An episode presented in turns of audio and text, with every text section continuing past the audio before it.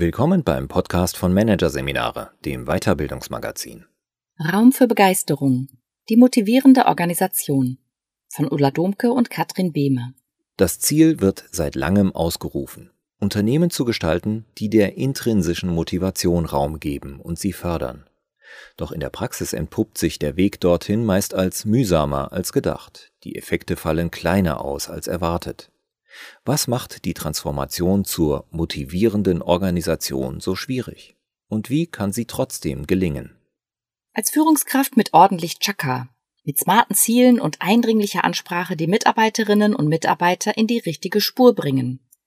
Sie mit Anreizen, Schulterklopfen, lobenden Worten, Belohnungen und Kritik zu Höchstleistungen antreiben. So geht Motivierung heute. Natürlich nicht.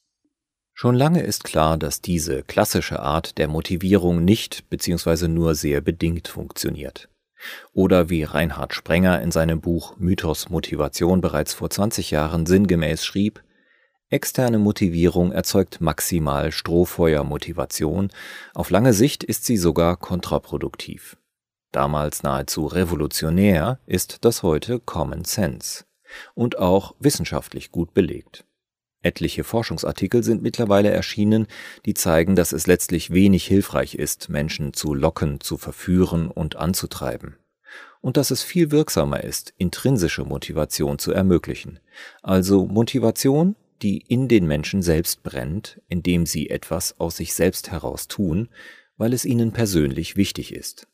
Das dazugehörige Ziel wird, insbesondere im Rahmen der New Workisierung der Unternehmen, seit einigen Jahren mit immer größerem Werf ausgerufen, Organisationen zu gestalten, die der intrinsischen Motivation Raum geben und sie fördern. Der Blick in die Praxis ist jedoch eher ernüchternd. Fast immer gestaltet sich der Weg zur Erreichung dieses Ziels schwieriger als gedacht. Und statt zu langfristigen Motivationseffekten führen die entsprechenden Bemühungen meistens nur zu schnell verpuffenden Motivationsschüben. Was macht die Transformation zur motivierenden Organisation so schwierig? Woran hängt's? Ein genauerer Blick in die Forschung zum Thema intrinsische Motivation liefert einen ersten Erklärungsansatz.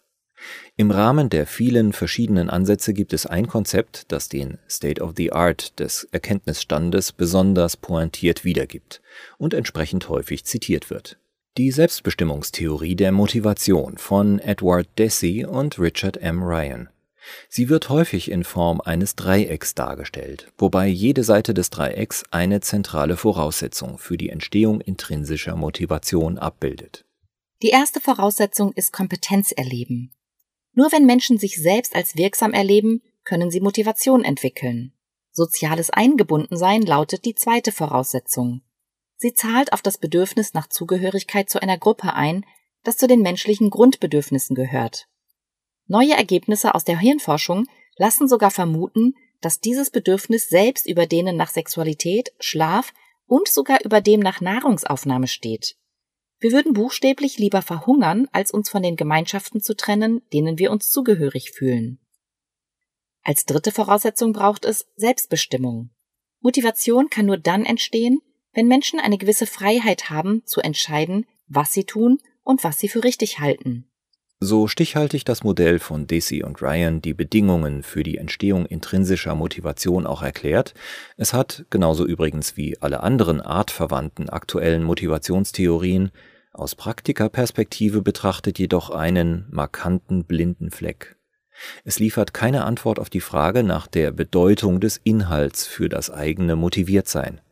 Wofür bin ich motiviert? Was ist die Sache, die mir wichtig ist, auf die ich meine Motivation richte? In der Personal- und Organisationsentwicklung wird an dieser Lehrstelle oft von Sinnerleben gesprochen oder von dem gegenwärtigen Buzzword schlechthin Purpose.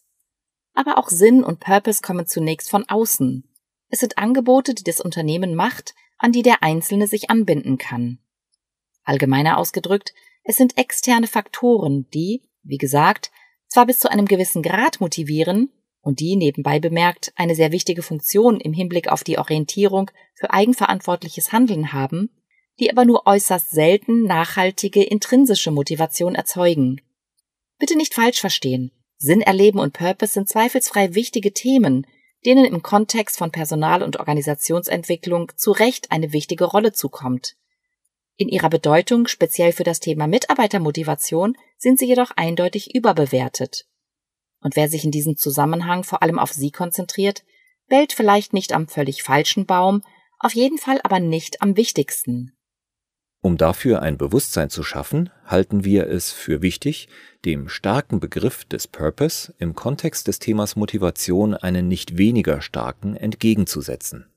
Und zwar einen Begriff, der sowohl einen Ansatzpunkt auf die in der Forschung unbeantwortete Wofür-Frage der Motivation liefert, als auch den Fokus auf den entscheidenden Motivationsaspekt des Intrinsischen lenkt der sozusagen den Missing Link bildet zwischen den Voraussetzungen für Motivation auf der einen und der zielgerichteten Ausrichtung dieser Motivation auf der anderen Seite. Unser Vorschlag? Begeisterung. Begeisterung, die ich erlebe, während ich etwas tue.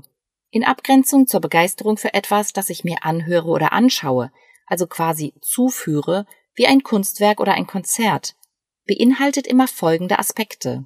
Begeisterung ist energievoll, Sie enthält Leidenschaft, Elan oder poetischer formuliert, in ihr wird mein inneres Feuer nach außen sichtbar. Begeisterung hat immer eine Richtung. Mein inneres Feuer tritt nicht einfach so aus mir heraus, sondern es wird durch etwas im Außen entfacht, auf das ich innerlich reagiere und das ein Mehrwollen erzeugt. In dem, wofür ich mich begeistere, möchte ich mich weiterentwickeln. Ich möchte mehr wissen, mehr können, meinen Tätigkeitsraum erweitern. Begeisterung hat immer etwas mit mir selbst zu tun, mit meinen inneren Werten, Erfahrungen und Wünschen. Wenn ich begeistert bin, habe ich das Gefühl, das ist meins, diese Rolle passt zu mir. Ich fühle mich richtig und lebendig. Und? Begeisterung zeigt sich erst im Tun. Bevor ich nicht erlebt habe, dass eine bestimmte Art der Tätigkeit dieses Gefühl der Begeisterung in mir auslöst, weiß ich nichts über meine Begeisterung. Sie erschließt sich mir nur über das Tun, also das Ausprobieren und Austesten. Ich muss erst herausfinden, welche Tätigkeit, welche Rolle tatsächlich ein Feuer in mir entzündet. Natürlich bringt jeder Mensch seine biografischen Erfahrungen mit, die ihm schon einiges dazu offenbart haben. Aber die meisten Arbeitskontexte bieten potenziell ein Kaleidoskop an neuen Möglichkeiten, die ich vorher noch nicht habe erleben können. Da also Begeisterung nur von innen kommen kann und sich erst im Tun, im Ausprobieren erleben lässt, ergibt sich für Unternehmen eine zentrale Herausforderung. Sie müssen an ihrer eigenen Begeisterungsfähigkeit arbeiten. Und zwar nicht nur auf der Ebene der Organisation, sondern individuell ausgerichtet auf die einzelnen Organisationsmitglieder. Konkret besteht die große Aufgabe darin, den Menschen im Unternehmen aktiv und kontinuierlich dabei zu helfen, ihre persönlichen Quellen tätigkeitsbezogener Begeisterung zu finden und ihnen immer wieder neue Kontexte anzubieten, in denen sie potenziell Begeisterungserfahrungen machen können. Natürlich muss dieser Passungsprozess gleichzeitig zusammengehen mit den Zielen und den Inhalten des Unternehmens. Deshalb lautet die zweite große Aufgabe, nach den Orten suchen, an denen jeder und jede in der jeweiligen Phase ihres Lebens mit ihren Fähigkeiten und Talenten am besten zum Erfolg des Unternehmens beitragen kann. Praktischerweise harmonieren diese beiden Aufgaben hervorragend. Denn je begeisterter die Menschen in einer Organisation bei der Sache sind, desto wertvoller fällt, mindestens tendenziell, meistens exponentiell, ihre Arbeit für den Gesamterfolg aus. Das alles ist kein Geheimwissen. Auch wenn unserer Überzeugung nach markante Begriffe, wie eben der der Begeisterung, der Diskussion über Motivation gut tun würden, auch wenn der aktuell vorherrschende Purpose-Fokus leicht von diesen Erkenntnissen ablenken kann, sind sie mittlerweile doch so evident, dass sie eigentlich nicht zu übersehen sind. Im Grunde dürfte den meisten Akteuren theoretisch also klar sein, was zu tun ist, um Organisationen so zu gestalten, dass sie intrinsischer Motivation Raum geben und sie fördern, damit sie im wahrsten Sinne des Wortes zu motivierenden Organisationen werden. Der Fahrplan noch einmal in Kürze. Die drei Voraussetzungen für das Entstehen intrinsischer Motivation schaffen bzw. fördern, die da wären Kompetenz erleben, soziale Einbindung und Selbstbestimmung, den Menschen helfen, ihre Quellen tätigkeitsbezogener Begeisterung zu finden und die entsprechenden Räume im Unternehmen suchen, respektive herrichten. So einfach der Plan klingt, so anspruchsvoll ist er in der Umsetzung. womit wir beim zentralen Punkt sind, warum der Weg zu motivierenden Organisationen sich bislang als so mühsam gestaltet und man vielerorts nur in Trippelschritten vorankommt. Beim skizzierten Weg geht es nicht nur um Organisationsentwicklung, sondern es geht um weit mehr. Es geht um die schwierigste Form des Change. Es geht um tiefgreifende Transformation. Tiefgreifende Transformation kann nur gelingen, wenn sie von ganz oben getragen wird. Frederic Laloux, Autor des vielbeachteten Buches Reinventing Organizations, drückt es so aus. Es scheint eine allgemeine Regel zu geben. Die Bewusstseinsebene der Organisation kann nicht über die Bewusstseinsebene des Leiters der Organisation hinausgehen. Bezogen auf unser Thema bedeutet das, wenn die zentralen Einsichten zur intrinsischen Motivation nicht bis zur Unternehmensspitze durchdringen, beziehungsweise die Unternehmensspitze diesen Einsichten nicht den notwendigen Stellenwert einräumt, ist die Transformation zur motivierenden Organisation unmöglich. Möglich sind dann allenfalls Transformationchen in einzelnen Unternehmensbereichen, die zudem voraussichtlich nur über begrenzte Haltbarkeit verfügen. Was tiefgreifende Transformation darüber hinaus vor allem so anspruchsvoll macht, ist, dass sie viel Zeit braucht. Die Effekte stellen sich selten sofort ein, meistens erst mit erheblicher Verzögerung. Das auszuhalten erfordert nicht nur Konsequenz, Durchhaltevermögen und Vertrauen in die Wirkung von Maßnahmen, sondern auch Willensstärke, um sich dem allgemeinen Wunsch nach schnellen Lösungen widersetzen zu können. Schwierig heißt aber nicht unmöglich. Immer mehr Beispiele zeigen, dass es geht etwa das des Unternehmers Bodo Janssen, der bei seiner Hotelkette Upstalsboom einen Wandlungsprozess initiiert hat, bei dem offensichtlich eine hochgradig motivierende Organisation herausgekommen ist. Und die Erfahrungen dieser Vorreiterunternehmen liefern auch viele Hinweise darauf, wie es gehen kann. Entscheidend scheint demnach zu sein, die Transformation zur motivierenden Organisation auf vier Ebenen gleichzeitig anzugehen auf der Ebene der Denkweisen. Weg vom Fokus auf die Leistungsbereitschaft hin zum Fokus auf Erhöhung der Leistungsmöglichkeiten und Fähigkeiten der Mitarbeitenden. Das hat Reinhold K. Sprenger bereits vor 25 Jahren postuliert. Es bedeutet konkret, den Mitarbeitenden zu unterstellen, dass sie gute Leistungen bringen möchten. Denn in den allermeisten Fällen ist das tatsächlich der Fall, und bei den wenigen, bei denen es aktuell noch nicht so ist, wirkt das gegebene Vorschussvertrauen meistens Wunder. Und tut es dies nicht, lässt sich immer noch überlegen, ob diese Mitarbeitenden langfristig noch ins Unternehmen passen. Ansonsten gilt es, sich darauf zu konzentrieren, den Mitarbeitenden dabei zu helfen, ihre Leistung auch auf die Straße bringen zu können. Auf der Ebene der Strukturen und Prozesse weg von Bewertungen und Anreizsystemen hin zu Strukturen, die das Mitdenken und die Anerkennung jedes Einzelnen ermöglichen und Spielräume schaffen. Das konsequente Verteilen von Verantwortung in die Teams, das einhergeht mit umfassenden Selbstkontrollmöglichkeiten aller Akteure, ist dabei ein ganz entscheidender Aspekt. Ein weiterer die Ersetzung einer starren Stellenlogik durch eine flexible Rollenlogik. Noch ein weiterer die Installation kollegialer Feedbacksysteme, die nicht nur ein kontinuierliches Von- und Miteinanderlernen ermöglichen, sondern den einzelnen Mitarbeitenden auch helfen zu erkennen, welchen Beitrag sie für die Gruppe oder die gemeinsame Sache leisten. Auf der Ebene des Führungsverhaltens der Beziehungsgestaltung. Weg vom eindringlichen Überzeugen und mitreißenden Reden hin zu einer Atmosphäre psychologischer Sicherheit, in der sich jede und jeder traut, Fehler zu machen und man deshalb gemeinsam lernt und besser wird. Das Konzept der psychologischen Sicherheit von Amy C. Edmondson gibt hier mit seiner Unterscheidung zwischen vermeidbarem, komplexem und intelligentem Scheitern einen Rahmen an die Hand, der ein differenziertes Herangehen an diesen besonders heiklen Punkt der Transformation ermöglicht.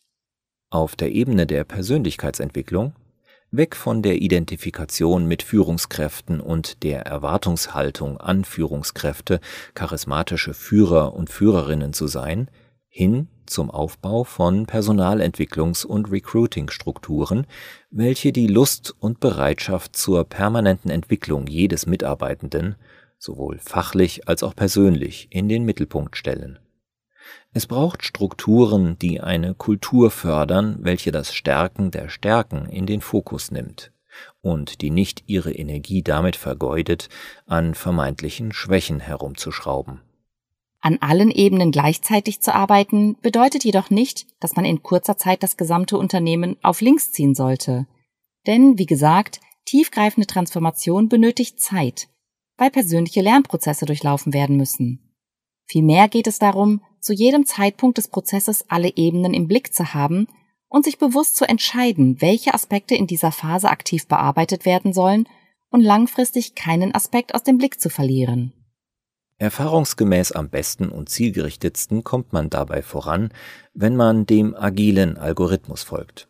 Sich für eine Maßnahme entscheiden, etwa die Installation von Rollen, die den Inhabern besondere Freiräume lassen, diese eventuell erst in einem eingegrenzten Bereich des Unternehmens umsetzen, die Effekte beobachten, gemeinsam reflektieren und auf dieser Basis wiederum entscheiden, was der nächste Schritt ist.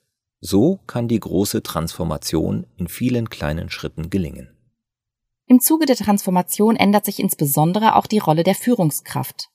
Sie agiert immer weniger als Ansagerin und Vorweggeherin und wird immer mehr zur sicherheitsgebenden Kraft im Hintergrund, die ermutigt und die Strukturen bei Bedarf gemeinsam mit dem Team weiterentwickelt. Sie kümmert sich dann zunehmend darum, dass das Team gut alleine laufen kann, darum, dass mögliche Schwierigkeiten im Team frühzeitig angesprochen und gelöst werden. So entlastet sie das Team, dessen Mitglieder sich dann ganz auf ihre eigentliche Arbeit, auf die Sache konzentrieren können. Allgemeiner ausgedrückt, die Führungskraft wird zu Rahmengeberin und Schützerin, die individuelle Spielräume für die Teammitglieder schafft und organisationale Spielräume sichert, innerhalb derer diese Hingabe, Leidenschaft und Kreativität in ihrer Arbeit entwickeln können und ihre intrinsische Motivation gedeiht.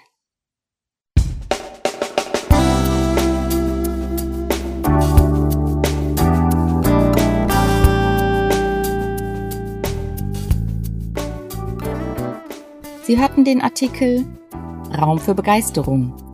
Die motivierende Organisation von Ulla Domke und Katrin Behme. Aus der Ausgabe Oktober 2021 von Managerseminare. Produziert von Voiceletter. Weitere Podcasts aus der aktuellen Ausgabe behandeln die Themen Reset für die Lernkultur, New Work Learning und unterschätzte Hebel der Organisationsentwicklung. Anders ändern. Weitere interessante Inhalte finden Sie auf der Homepage unter managerseminare.de und im Newsblog unter managerseminare.de/blog.